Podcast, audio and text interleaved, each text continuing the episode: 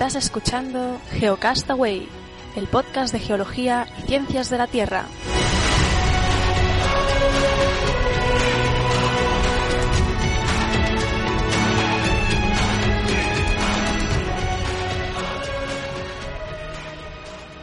Saludos, genáufragos del mundo. Bienvenidos a Geocastaway, el podcast de geología y ciencias de la Tierra. Eh, nuestra edición semanal, el Geocast semanal. Hoy es 16 de abril del 2015 y conmigo Vicent, como siempre. ¿Qué tal? ¿Cómo estás? Hola, pues muy bien. Aquí una semana más. Así que nada, a ver las, las noticias de esta semana. ¿Qué es lo que nos traes tú esta semana?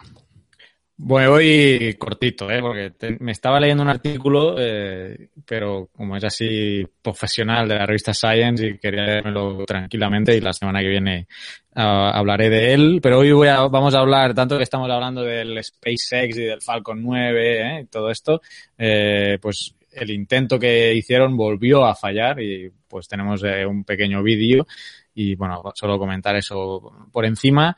También para todos aquellos que seáis, uh, os guste la astronomía y tengáis un telescopio eh, y que os guste estos temas, eh, la ESA ha puesto o ha abierto un, eh, una manera de colaborar con ellos para estudiar el, la Rosetta el, y el cometa Churyumov-Gerasimenko, que para abreviar creo que lo llaman ahora Churi.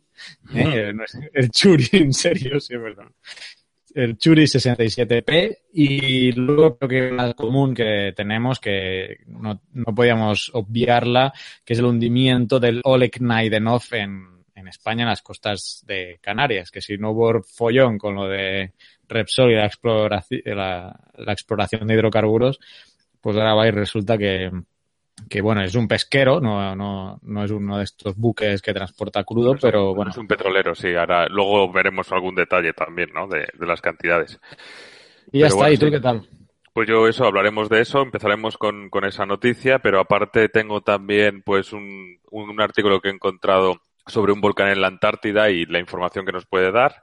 Y luego, pues simplemente traigo unas cuantas fotos de, de China, de, que sabéis que está, ya lo hablamos en un geocast semanal, pero que está ahí eh, cre, creando islas artificiales para tener un poco ¿no? de, de, más eh, presencia en, el, en, en, los, en los mares de ahí de alrededor de, China. Y también un libro eh, de concienciación social que me llama mucho la atención una foto que encontré por la web que a ver si la puedo enseñar para aquellos que veáis estéis viendo el, el geocast a través del, del, del, del, canal de YouTube de Geocastaway y que y para los que no bueno que lo tendréis en el en el Delicious. Así uh -huh. que nada yo creo que empezamos no empezamos como bien decías con con el pesquero este de bandera rusa el, el Oleg Naidenov que bueno, el pasado 11, si no me equivoco, 11 de abril, me parece, se incendió en el puerto de Las Palmas, ¿no? Entonces, hay un... No sé si tienes imágenes que comentar, si no voy compartiendo yo imágenes mientras hablamos. Sí. Vale, perfecto. Y vale. bueno, se incendió y por lo que se ve, claro, la Capitanía del Puerto dice que tiene, está el, el, el protocolo es eh, para evitar el riesgo de, de afección a otros buques y de contaminación justo en la costa, pues es llevarlo a mar abierto. Eh, yo no sé lo que has leído tú, porque decían que claro, en mar abierto también es más difícil de, de, controlar, por otro lado, ¿no? Pero decían que el protocolo que está, que está firmado y que es el, el que existe, se lleva a rajatabla y era eh, sacarlo del puerto con remolcadores, lo remolcaron y, y, nada, un par de días después de, bueno, hace un par de días, o no, hace un par de días, no, hoy es 16 de abril, pues el 14 por la noche, finalmente el pesquero se hundió a unos, ¿qué? Lo tengo por aquí, a unos 24 kilómetros, a unas 15 millas de la costa de, de Gran Canaria, de la, de la punta sur de Maspalomas, y parece ser que está a una profundidad estimada de unos 2.400 metros. Eh, es un pez, como decíamos, es un pesquero que tiene una historia con Greenpeace también, que lo han acusado de, pesca ilegal y eso, pero es otro tema. Y en este caso, eh, que tienen documentado que tiene, si lo tengo por aquí, creo que son 14, eh, 1.400 toneladas, frente, por ejemplo, a las 77.000 toneladas que llevaba el Prestige, ¿no? Y aparte, de fuel, mil- fuel, 1400 toneladas de fuel, sí. Yo tengo Sí, sí. 30 de diésel y 60 de aceite. Sí, pero, Mm, pero mi- frente a las 77.000 del Prestige, que estábamos hablando, pues eso de, de, de, pues eso de 70 veces menos, ¿no? Y aparte, por lo que he escuchado también algún experto en, la, en las noticias, en la televisión, también decían que al estar a 2.400 metros el agua es más fría y eso también contribuye a que el, el crudo la- se forme una pasta, una plastelina más densa y es más difícil de movilizar. A día de hoy, que yo sepa, ya hay alguna pequeña mancha y algún rastro en superficie que se va alejando de las costas de Gran Canaria. Pero, pero bueno, no, no, no sé. Eh, claro, eh, también estamos hablando de un poco de- del tema de la política y de la legislación portuaria, que a mí se me escapa del todo, y el protocolo que han hecho, ¿no? De todas formas, seguramente hubiese sido más fácil de controlar el vertido en un sitio menos profundo, pero igual aumentaba el riesgo de, de, de afección a las propias costas, que parece ser que eso se ha evitado. De hecho, creo que el nivel de alerta está, se ha activado el nivel de alerta mínimo, o sea que no, que es lo que hay. Sí, a- yo he visto a la ministra de Fomento, creo que era ya sobrevolando la sí. zona. Ha ido Ahora- hoy, desplazado a, a, a la zona, efectivamente. Ana. Estoy compartiendo ahora en, en YouTube, eh, pues parece una de las manchas ¿no? que, que existen. Por lo que he leído, no parece que vengas a, a- convertirse esto en una catástrofe ecológica, pero bueno, sí hay varios puntos ¿no? que, que hay que considerar. El primero, eh, el tema del protocolo, pues si está escrito así, pues, pues vale, ¿no? Pero el- incendio se ocasionó en, en puerto. en Entonces, puerto, eh, cuando están haciendo labores de mantenimiento, efectivamente. Sí. en el puerto de las, de las Palmas. Entonces se intentó apagar eh, el fuego ahí y, y al ver que no se podía y que empezó a, a, a ladearse, que una de las fotos se veía bastante bien. esta, Se escoró, eh, pues 10 grados, ¿no? A, no sé si Ujú. estoy por favor. Eh, creo que Babor es izquierda, pero bueno, ahora no, no lo sé. Ahí no Entonces ahí-. Entonces ahí ya decidieron eh, remolcarlo y, y, pues eh, todo lo que ha sucedido, ¿no? Que también eh, el protocolo no sé si a llevarlo y que se hunda en la zona más profunda, porque a lo mejor eh, de hundirse en, en una zona más somera es más fácil eh, actuar, eh, porque ahora a 2.400 metros de profundidad, eh, que vas a ir a hacer abajo. sí. Por, por cierto, otra cosa que se me ha olvidado comentar es que eh, lo han llevado, claro, Canarias es lo que tiene, que, que tiene muchas áreas de interés eh, ecológico y, y está relativamente cerca de un lugar de interés comunitario por su imputa- importante valor ecológico. Eh, por, por lo que decías tú también de Repsol y de las zonas protegidas, ¿sabes? Que lo que Sí, pasa es que la red que Natura, la red Natura 2000 creo que es ahí Exacto. cerca. pero pero también entiendo que que el- por por el por la situación privilegiada de las Islas Canarias y del entorno que tienen tienen que estar rodeados de muchos inter- de, de muchos lugares de interés eh, medioambiental. Así que a uno u otro igual le, te- le tenía que caer. Pero bueno que, Y que aquí, no- sí, sí. Y el otro punto clave que yo creo que es todavía eh, manda narices es si este pesquero, tal como dice Greenpeace, había sido denunciado varias veces por Senegal, por lo, por lo que tengo aquí, por, eh, por piratería, o sea, por, por pesca ilegal de, por- no piratería pesca ilegal es que sí sí bueno, hay una página, ponía- supongo que lo equipara, ¿no? Piratería de peces, o sea, bueno, en fin, que se va y arrastra todo y, y el tipo de pe o sea, tanto por la forma de pescar como por eh, saltarse las cuotas, eh, estaba ya había sido denunciado este pesquero y eh, no se ha actuado, o sea, este barco estaba amarrado en, en puerto y tenía denuncias sobre él. Entonces, ahora ya, ¿qué ha pasado aquí? Si hay, hay una impunidad brutal totalmente eh, sobre estos pesqueros, porque ahora esto ha salido porque este se ha hundido. Ya es- esto puede empezar ahora, podemos empezar a hilar. Pero ¿cuántos pesqueros no debe haber ilegales rondando por el mundo? De- pero un montón. Si este pesquero ya estaba, había sido denunciado, y estaba amarrado en puerto. O sea, todos los ah, barcos que amarran en puerto deben presentar algún tipo de documentación y papeles. Y no se ha querido actuar. eh, pues, esto acaba de pasar, pero intuyo que esto va a, continuar y se va a ir eh, tirando de la manta en este sentido, ¿eh? De, yo, creo, partes ilegales. Yo creo que no, ¿eh? Yo por lo que oigo y, el, pulso aquí en España no, no es de darle ese enfoque, pero ojalá me equivoque. No, bueno, no pasará nada si ese barco se queda ahí y no pasa nada. Pero como se empiecen a rajar y empiece a, subir todos estos 400 toneladas métricas y se arme aquí el gran pollo, entonces ahí vamos a tener problemas. La otra es que es muy bonito porque lo hemos tirado o hemos tirado el barco para una zona que las corrientes son hacia el sur. Entonces que el marrón se lo coma a Marruecos, ¿no? muy, muy bonito. En fin. Bueno, pues este, yo creo que de haber alguna novedad podríamos hablar de esto en el mensual y, si quieres vamos a la, siguiente noticia. Sigo yo, eh, sigo con la pantalla compartida porque lo que voy a enseñaros ahora es, eh, bueno, esto va a ser corto, es la Falcon 9, que ya los que nos eh, sigáis, pues ya sabéis de, de qué estamos hablando.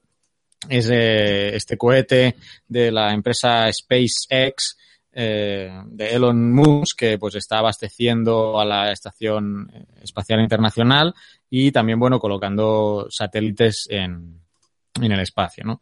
Eh, entonces, el pasado martes, 14 de abril, volvieron a hacer otro intento de esta, de esto que venimos hablando, ¿no? De, de reutilizar el cohete, este Falcon 9, haciendo que mm, descienda eh, después de su lanzamiento, ¿no? descienda verticalmente sobre una plataforma ubicada en mar. Ahora se me ha cargado bien la página por fin. Eh, y aquí estáis viendo ahora cómo este Falcon 9 eh, está descendiendo. ¿me confirmas? Sí, sí. Y el problema es que eh, ha habido una, un exceso de velocidad lateral. Ahí lo podéis ver cómo está un poco inclinado y no ha permitido que aterrice correctamente. Entonces eso ha, ha, provocado pues que este intento sea un error o sea, que sea, sea un fallo esta, este vídeo, la colgado la propia SpaceX. Recuerdo que el primer intento que falló no, no hubo ningún vídeo ni, ni fotografía, ¿no? No se quiso dar mucha publicidad, solo se mencionó que había fallado. Y en esta quizá fue algo mejor porque sí se ve que llega a la plataforma, aunque un poco inclinado, y, pero sin, no, no lo suficientemente eh, vertical como para, pues, para quedarse de pie. No creo que tengo imágenes de la propia eh, SpaceX mientras se cargan, sí que ibas a comentar. Que estaba leyendo también yo la noticia y estaba leyendo que el primer, el primer intento, el primer ensayo, lo que falló fue que una de las aletas de dirección lateral se quedó sin líquido hidráulico. Y dijeron que, que como que es como lo más tonto del mundo, ¿sabes? Que decían. Así que y que decían esto sí que lo iban a solucionar pues añadiendo mucho más, eh, mucho más, el 50, un 50% más de líquido hidráulico, pero vamos, que... Y en este caso, pues ah, parece ser que la causa no ha sido esa, sino un exceso de velocidad lateral en, bueno, que ha hecho pues eso, que quede un poco inclinado. Eh, aquí vemos algunas imágenes de la, desde la propia plataforma mientras se aproximaba. Estos son fotografías ya, los que estéis en YouTube eh, lo podréis ver. Y y nada, ahora el siguiente intento, a pesar de que la Falcon 9 va a, hacer otro lanzamiento la semana que viene, pero va a ser para colocar un satélite en, una órbita alta y eso va a permitir o, no, no, va no se va a poder aplicar la, la, la reutilización esta de, del Falcon 9, ¿no? Eh, entonces habrá que esperar hasta el 22 de junio cuando se vuelva a llevar suministros a la, a la estación internacional para volver a, hacer esta, este test. Así que bueno, ya que venimos hablando de, de la Falcon 9 en varios programas y pues ahora este nuevo intento que bueno, van afinando, pero eh, esto da idea de la complejidad de lo que supone la reutilización de este, de este cohete. Yo no sé si habría otras formas mejores, claro, es muy fácil hablar, ¿no? Pero visto lo difícil que es hacer descender verticalmente un cohete, a lo mejor, bueno, ellos serán los expertos y tendrán muchos ingenieros trabajando en ello.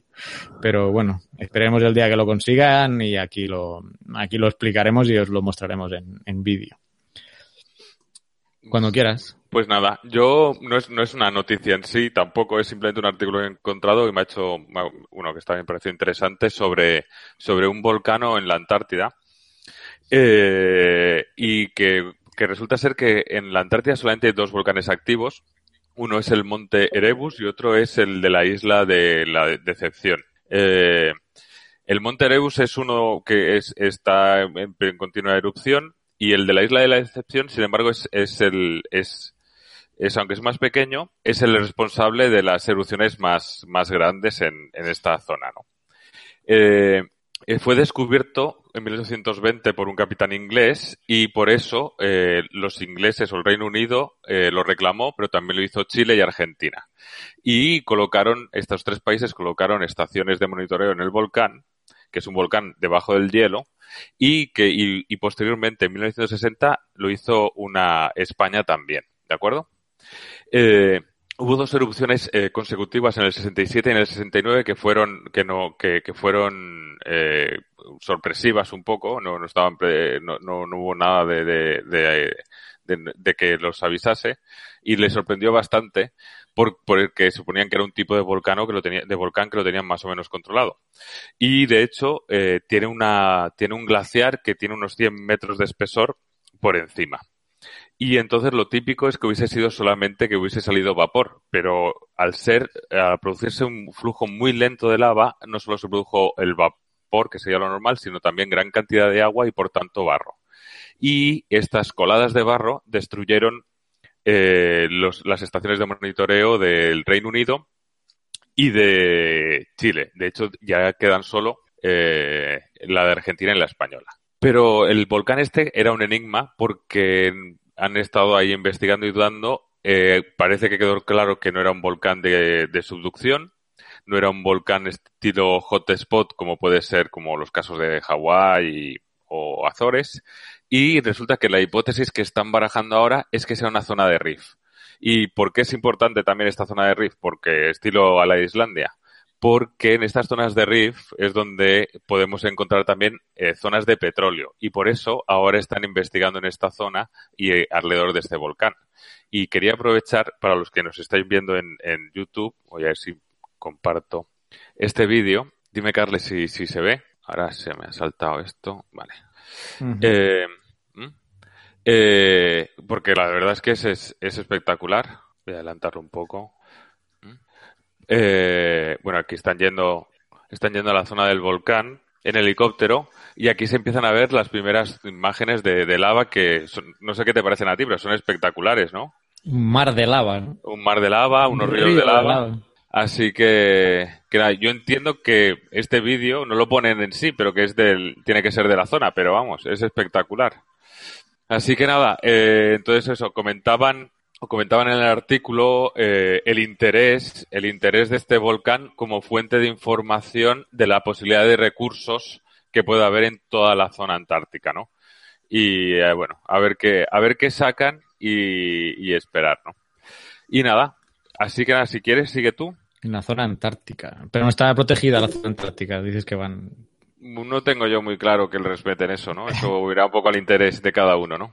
Bueno, bueno, habrá que seguir. Con el Ártico sí que no han llegado a ningún acuerdo de protección, pero bueno, el Antártico sí, sí tiene. Bueno, mm, como os decía, para los astrónomos aficionados, eh, recuerdo el cometa Serasimov, ¿cómo es? Gerasimov Serasimenko, bueno, Churi, Churi, Churi, para los amigos. Sí, porque lo he leído, Churi, la propia esa creo que la llamaba Churi.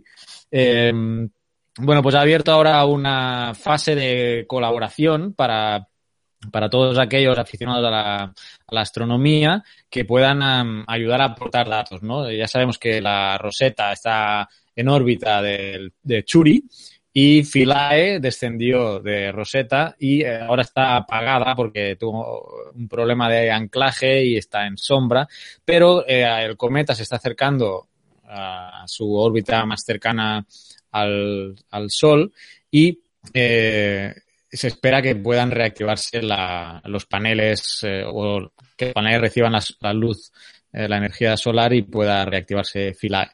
Sin embargo, bueno, como Rosetta está tan cerca de, del cometa, y hacían el símil, ¿no? De lo que están viendo ahora es el árbol, no están cerca de viendo el árbol, pero necesitan ver el, quieren ver el bosque, ¿no? El conjunto de, de todo, de todo el, el sistema y dado que todos los mm, equipos profesionales, todos los telescopios, pues están saturados de peticiones porque hay que hacer muchas cosas, eh, pues invocan a los astrónomos aficionados a que puedan permanecer observando eh, el cometa. La página que tienen está habilitada en, a ver si la puedo compartir, está, es de la página de, de la ESA y eh, aquí lo veis los que estéis en YouTube eh, es curioso cómo le llaman al cometa, eh, al, al, 67P, que por aquí lo pone eh, un cometa de un patito de goma, eh, por la forma que tiene. O sea que ahora Churi es Churi patito de goma.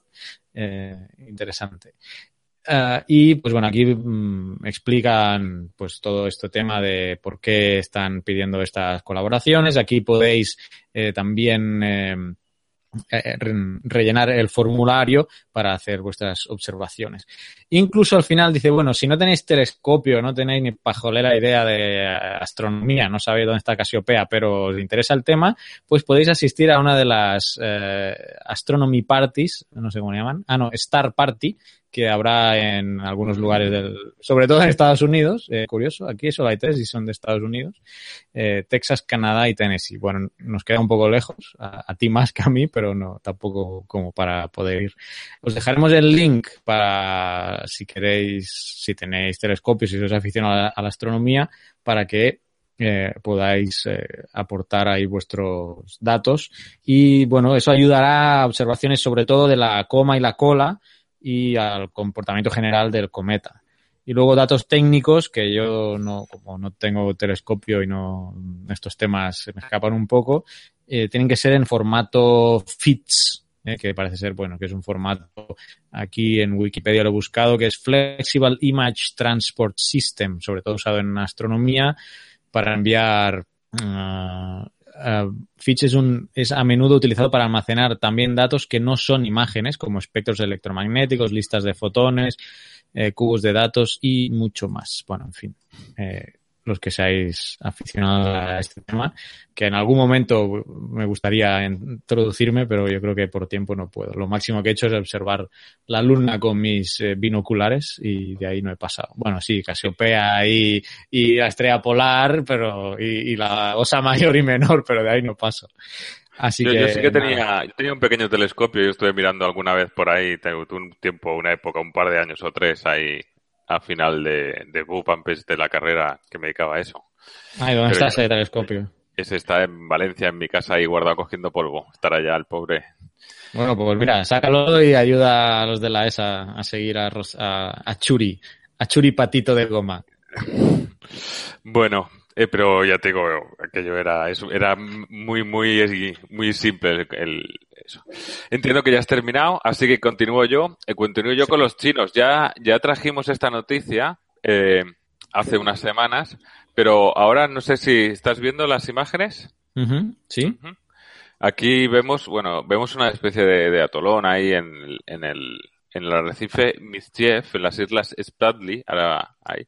Y ahí vemos cómo están haciendo las, las obras, los chinos están ahí dragando y sacando y rellenando y están haciendo islas enteras. Estamos viendo el tamaño de los barcos, que son grandes barcos, y, vamos, en las plataformas. De hecho, eh, consideran, aquí está la ubicación, para que nos hagamos una idea, eh, entre la India, entre Vietnam, Malasia, Filipinas y el sur de China. Y bueno, que lo que quieren crear en algunas plataformas gigantes y con aeropuertos y con todo. Quiere decir que están como pues ganándole.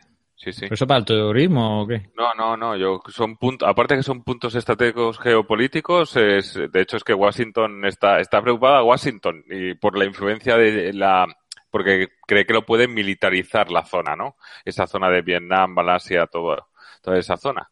Pero vamos que, que que es lo que Joder. les falta a los chinos. Eso que, que, me estás enseñando es, eh, es artificial ya, esas sí, masas sí, to de... Todas esas masas blancas de arena son masas artificiales. Este es, entiendo que es el original antes de, de ser alterado y este es como empieza.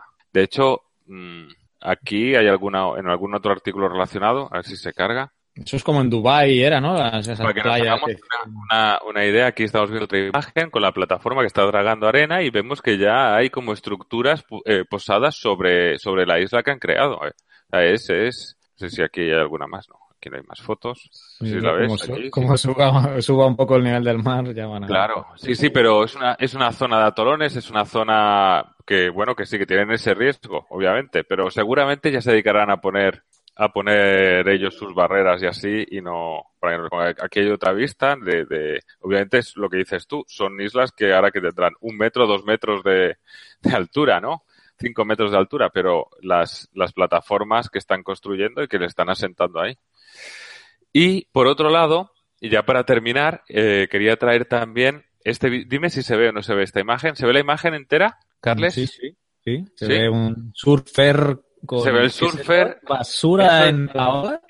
Eso es basura en la ola. Es una, es una ola, para los que no, sé, no estáis viendo el canal de YouTube, es, es una, un tubo perfecto de surf, de una ola que hace el tubo perfecto, el surf, el- la típica foto del surfista atravesando el tubo de, del- de la, que forma la ola, pero solo que se puede, aparte de ver restos orgánicos que pueden ser de copital, se ven, se ven bolsas de plástico y se ven, se ven basura. ¿eh? Y no es un montaje si no me esto. equivoco, no, no es un montaje, es en la isla de, de Java. De hecho, pertenece a un libro eh, que se llama, ahora cuando lo cierre lo, lo- pero que tiene, tiene imágenes espectaculares también de, de, de, bueno, de deforestación, de contaminación, de, es un libro dedicado a la concienciación social un poco y, y, y que los hemos puesto el link también, el Delicious, que es básicamente es un, un libro eh, de, de fotografías pero vamos, la, la foto del, del surfista me ha llamado. Aquí estamos viendo pues, un campo poco de petróleo. ¿no? Y fíjate, la, una mina a cielo abierto. Sí, eso no, no Es- se me ha cargado. No se ha cargado Ah. eso que dice. No se ha cargado. Bueno, me lo voy a dejar Estoy ya. con el, estoy con el surfista todavía. Ah, bueno, pues nada, eso lo voy a dejar. Y nada, el libro, perdona, se llama. Ahora, aquí está. Se llama Overdevelopment, Overpollution, Overshot. ¿eh? Y bueno, tenéis el link en el, en el, en el Delicious. Y yo creo que por hoy, con esto, hemos terminado. Sí, sí, sí. Yo creo que ya está. Eh, pues nada, media, creo que media hora clavadita la hemos, hemos hecho. Y bueno, los demás eh, náufragos del mundo, pues nada, espero que os hayan interesado las noticias. Como siempre, van a estar en formato audio, en formato podcast, pero para que tengáis una mejor experiencia con el semanal, pues os recomendamos que, que os paséis por el canal de YouTube porque estarán las imágenes que, de, los, de las que estamos hablando, aunque intentamos pues narrarlas para los que eh, solo nos podéis eh, es- escuchar, ¿no? Volveremos el jueves que viene, sí, ¿no? Pues el mensual Yo no, será yo- todavía. Yo te voy a abandonar Uy. la semana que viene. Uy, Eh, eso no lo sabía. Bueno, ahora eso no fuera lo de- sabía. me- fuera de directo hablamos. Eh, pues eso, eh, genófragos del mundo, hasta, hasta la próxima semana, supuestamente. Adiós. Adiós.